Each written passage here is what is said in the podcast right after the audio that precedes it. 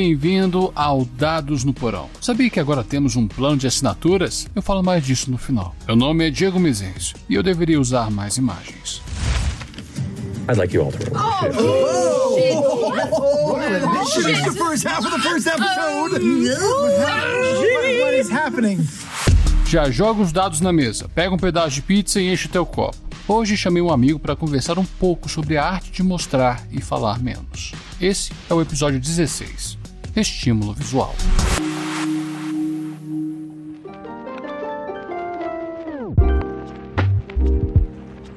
Logo na largada, confessei que eu não uso muito imagens, mas é mentirinha. Olha que safado. Para ser sincero, nas minhas antigas mesas presenciais, eu apenas usava o mapa da região que os jogadores estavam e os desenhos do grid de cartolina, minhas dungeons, acampamentos, cemitérios, tudo aquilo que era possível ser ambientado com lápis, borracha e caneta. Esses eram estímulos visuais que eu mais usava quando estava iniciando o hobby. Hoje, além de usar outros estímulos como música, som ambiente, eu comecei a usar também outras formas de impactar os meus jogadores com imagens. Só que eu vou deixar isso para o segundo bloco. Ainda assim, apesar de estar tentando usar mais desses recursos para gerar mais impacto, eu acredito que não estou usando tanto quanto poderia usar. Então eu chamei um amigo muito querido que usa bastante desses estímulos para poder bater um papo aqui comigo. Ah, rapaz, vocês poderiam apresentar o nosso convidado? Ah, mas é claro. Thalisson Campos Torres, o homem mais maravilhoso desse Brasil. Pai de cachorros lindos. Ela saiu do Nordeste para conhecer o amor de sua vida lá no Rio Grande do Sul. Eles se conheceram no Ragnarok. A Mara Vila Rosa. Ela também conhecida como. Ah, ah, oh, ge- gente, por favor, não é para falar da vida pessoal dele. Ah, desculpa. Ah, vamos para a conversa.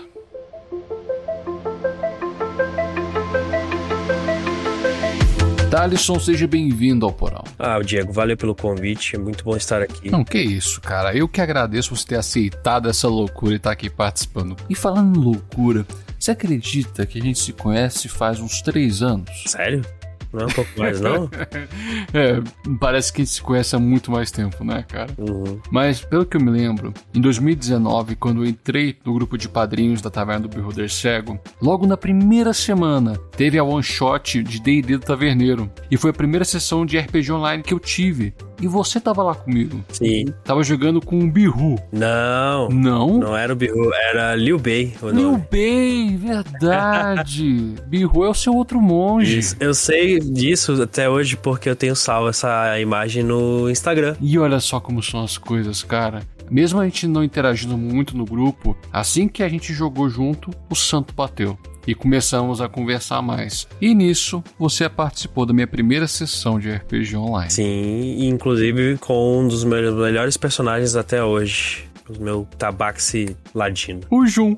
E Thaleson, eu brinco que eu sou um narrador clássico. Eu apelo mais para a descrição dos eventos e não uso tanto o estímulo visual. E você é totalmente o oposto de mim. Você usa muito estímulo visual para ilustrar mais as suas descrições. Só que eu apenas te conheci jogando online. Apesar de, na época, tínhamos a liberdade de ir nas casas dos nossos amigos e familiares, Agora, estamos saindo de um cenário pandêmico e muitas pessoas iniciaram o hobby de forma virtual. Quando você iniciou, já experienciou o papel de narrador antes da pandemia ou só vestiu essa responsabilidade jogando online? Olha, cara, eu já narrava um tempinho atrás, principalmente D&D, na, na quarta edição. Já narrei para um pessoal aqui em Porto Alegre, onde eu, eu moro. Uhum. E foi uma experiência que eu sempre fiz questão de passar para eles a localização, o ambiente, o environment que chama. E como você mesmo disse, a gente é um pouco diferente. Então, assim, eu me atenho muito aos detalhes do, do ambiente que eu estou tentando narrar. E o aspecto visual disso facilita para mim de descrever como é que tá acontecendo as situações ali no- ao meu redor. Mas respondendo a tua pergunta, assim, eu comecei um pouco antes a narrar, mas foi intensificado na pandemia, principalmente com relação a estudo dos mapas, pastas pastas de, de artefatos e, e, leituras constantes de livros e, e sistemas novos. Cara, isso encabeça na minha próxima pergunta. Podemos definir como estímulo visual tudo que é externo à descrição, seja uma experiência que a pessoa esteja vendo. Sim. Né?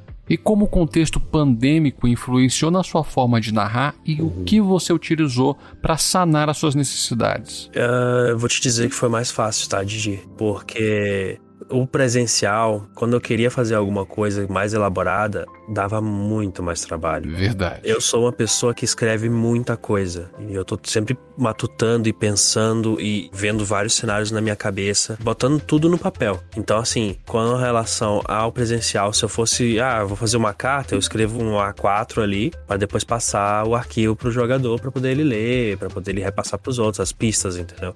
Já no online, eu consigo fazer algo muito mais bonitinho, digamos assim.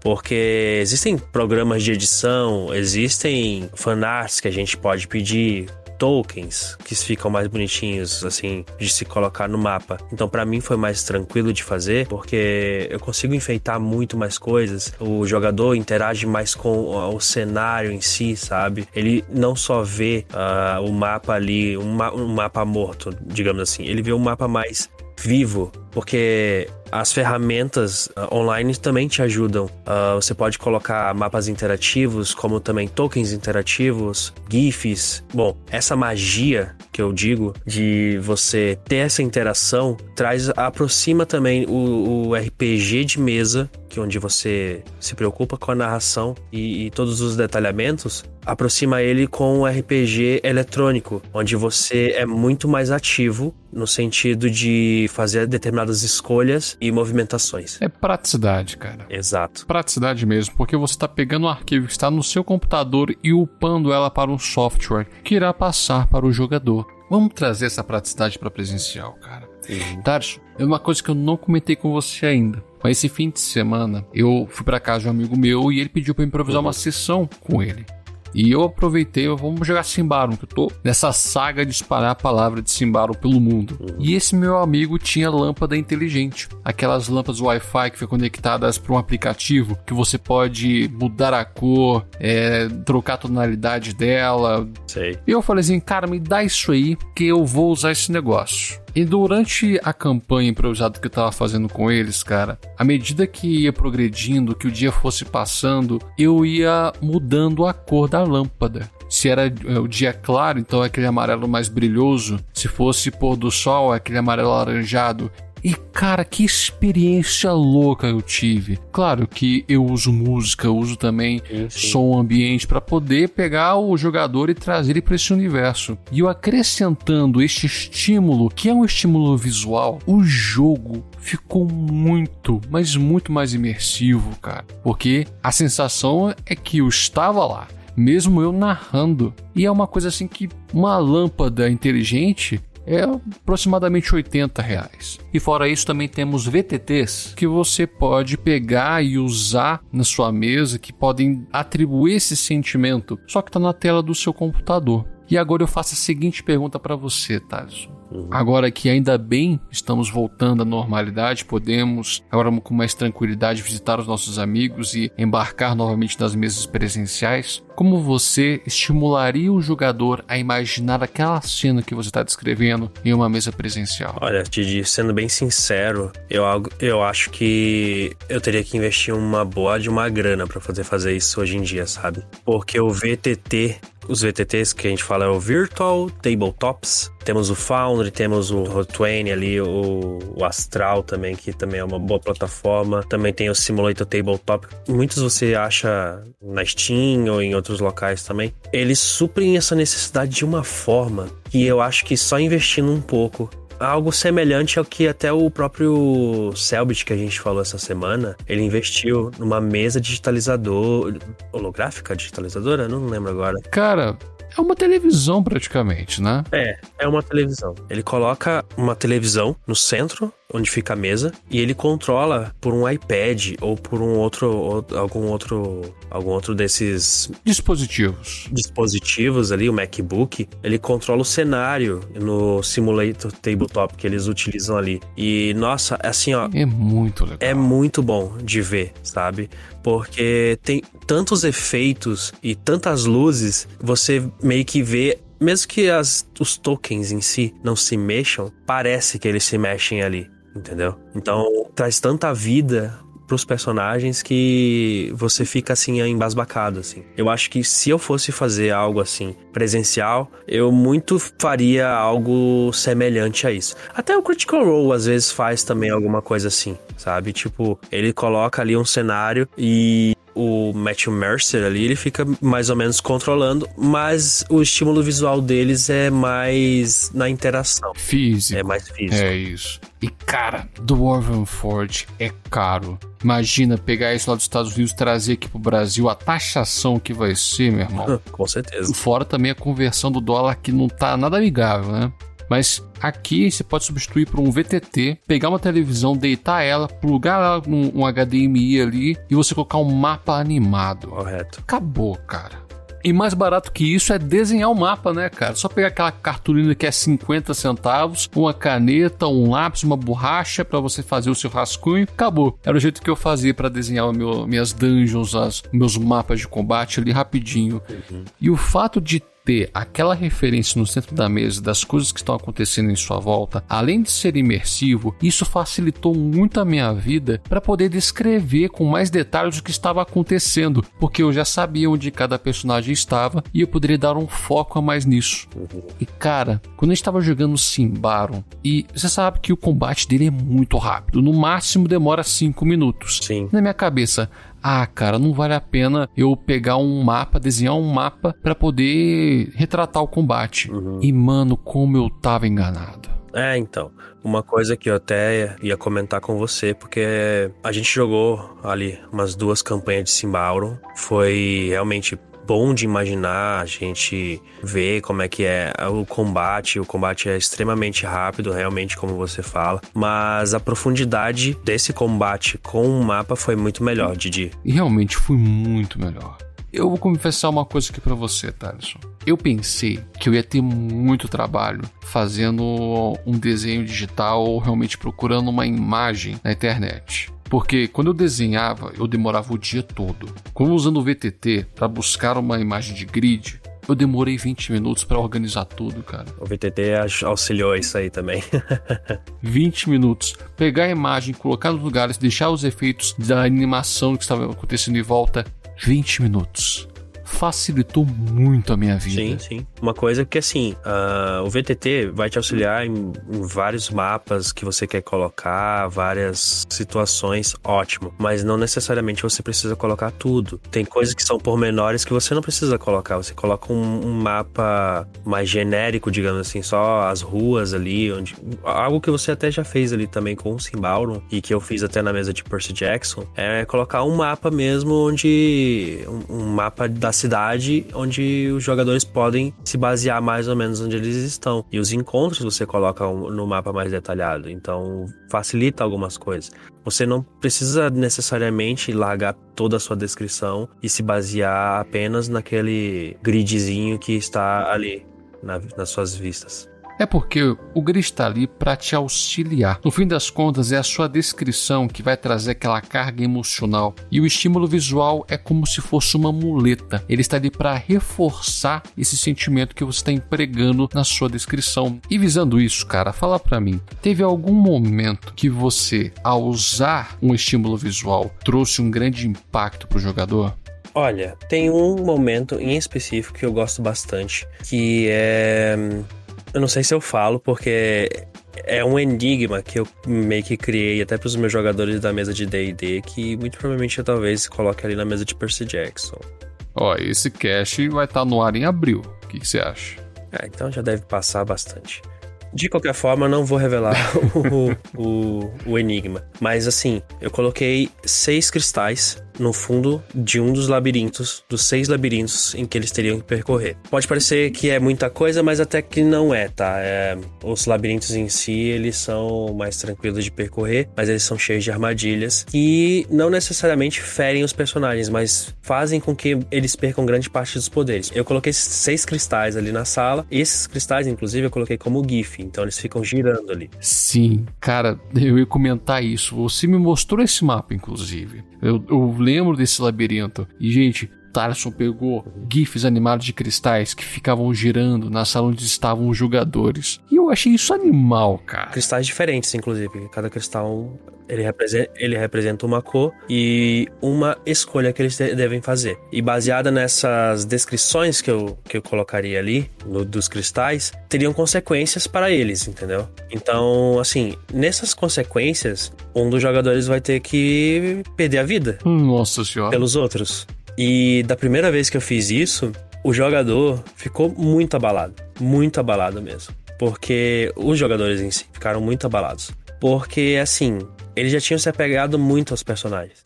Então já tava aquele negócio, porque assim, uma coisa que eu sempre prezo nas minhas mesas é que eu faço permadeath. Se o personagem morrer, você não joga mais. Você não joga mais. Eu faço permadeath justamente pra, cara, tu tem que valorizar a vida do teu personagem. Então assim, da mesma forma que você tem que valorizar seu personagem, então você tem que valorizar os outros personagens. Não é simplesmente morri aqui, você está. Não é assim que funciona comigo. Vou tirar uma outra ficha aqui, pera aí. É, não funciona. Morreu, perdeu.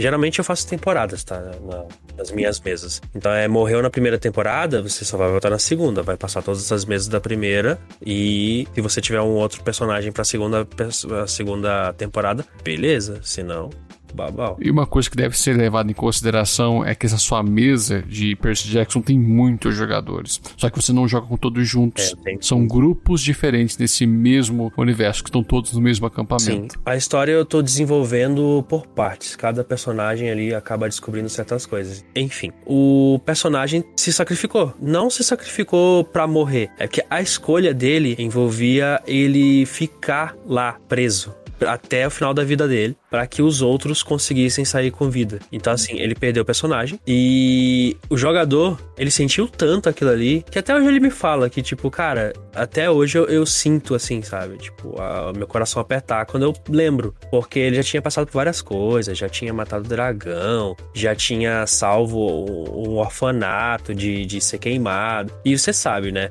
Player, você dá um NPC de estimação, ferrou. Ele vai sempre ficar ali tentando salvar o, player de, o NPC de insinuação. Você não ri, porque no nosso primeiro aventura que foi a mesma coisa com a gente. Ah, eu lembro. Foi a primeira mesa do Igor. Exatamente. E Thaleson, eu vou te passar um achismo agora. Esse impacto também vem da quantidade de informação que você prepara para as suas sessões, que você demonstra isso, o cuidado que você tem. Por isso que traz isso, por isso que tem esse peso. É a sua preparação, cara. E meu mano, muito obrigado. Eu que agradeço o convite. Estamos aí para sempre te ouvir, Didi. É sempre bom conversar contigo, cara.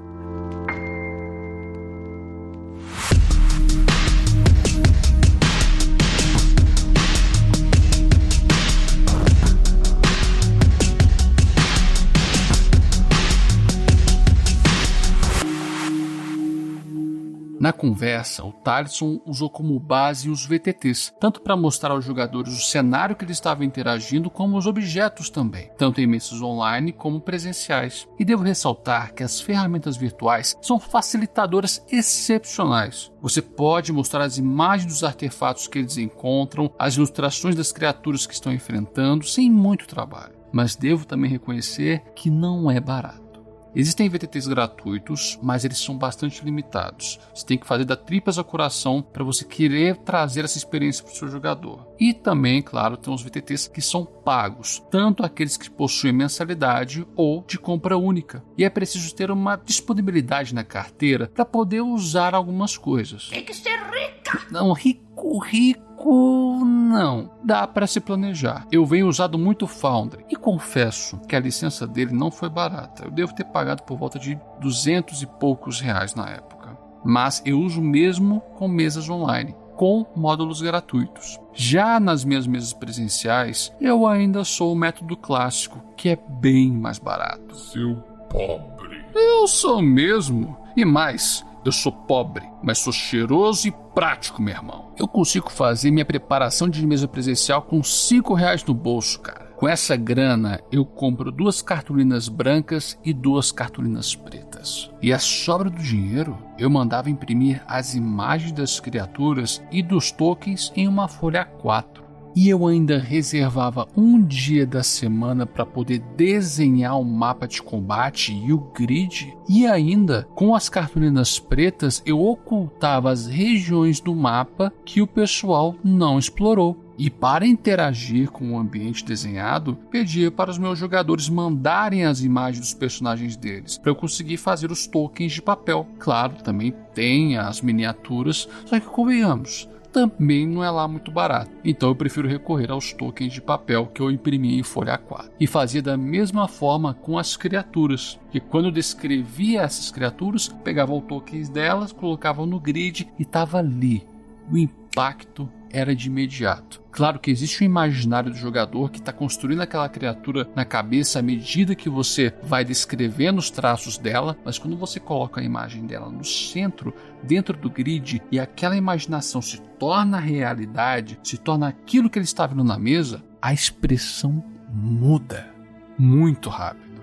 Essa é a referência básica. Hoje, além disso, eu imprimo bilhetes com informações que os jogadores sabem de um determinado evento ou que eles percebem em sua volta, e deixo a critério deles compartilhar essa informação com o grupo. Fora isso, uma coisa que eu tenho feito e faz muita diferença é apresentar para os jogadores os objetos que os personagens encontram. Mas não por imagens. Olha só, eu pegava um mapa que os jogadores poderiam encontrar, veja bem, eu desenhava esse mapa eu mergulhava ele no chamate e depois secava. Isso para dar um aspecto de um mapa antigo. Ou também fiz quando eles encontraram o corpo e os objetos que estavam nesse corpo entreguei para os jogadores. Eles tinham leves respingos de vermelho, como se o sangue tivesse guichado no objeto ou sido totalmente tomado, né? tivesse sido empapado com sangue. Da mesma forma, carta. O melhor que eu fiz até então foi quando eles encontraram uma carta que estava numa lareira. Eu peguei essa carta, fiz ela no Photoshop, depois imprimi ela, cheguei no fogão, taquei fogo na carta. E deixei só algumas partes legíveis e coloquei isso na mão deles. O ato de você pegar um objeto que estaria no mundo do jogo e trazer isso para o físico nossa. E uma coisa que eu comentei, inclusive, na conversa com o Talisson, que foi a lâmpada inteligente. A possibilidade de eu conseguir mudar a luz com o passar do tempo foi irado demais, velho. Até hoje, eu, eu tô falando aqui para vocês, eu tô arrepiando. À medida que eu estava narrando e eu colocava o aplicativo para mudar do entardecer para o anoitecer, aquilo me trouxe pro jogo. Quando você tá narrando, tem essa experiência que você está sendo espectador e vindo de fora. Mas quando você traz esses elementos para sua mesa, você embarca junto com seus jogadores. E claro, existem outros estímulos para aplicar a música, o som ambiente de floresta, caverna, cidade. Tudo isso contribui demais para você transformar a sua mesa. Mas enfim, a criatividade só é limitada pela sua capacidade de imaginar. Mas agora me fala você, quais são os estímulos visuais que você usa na sua mesa? Mande um recadinho no Twitter e no Instagram, no arroba dados no porão. Toda última sexta-feira do mês tem cast de e-mails. E se você quiser que seu recado seja lido, mande seu parecer para dadosnoporão.gmail.com. E como foi falado no início, temos um plano de assinaturas no PicPay. Você pode apoiar esse cast com dois níveis de apoio. O copo cheio, assinatura mensal de R$ reais. Seu nome ficará listado na descrição do episódio e você será elencado para eventuais sorteios para este nível de apoio. E pizza inteira, assinatura mensal de 10 reais. Assim como a assinatura anterior, seu nome ficará listado na descrição do episódio e você será elencado para eventuais sorteios para este nível de apoio. Fora isso, você, caso queira, poderá entrar no grupo de Telegram do Dados no Porão e terá acesso ao cash mensal exclusivo para os apoiadores deste nível, o Dado Extra. Considere apoiar e fazer esse projeto crescer. Sem mais, eu te vejo na segunda. E não se esqueça dos seus dados. O jogo é no porão.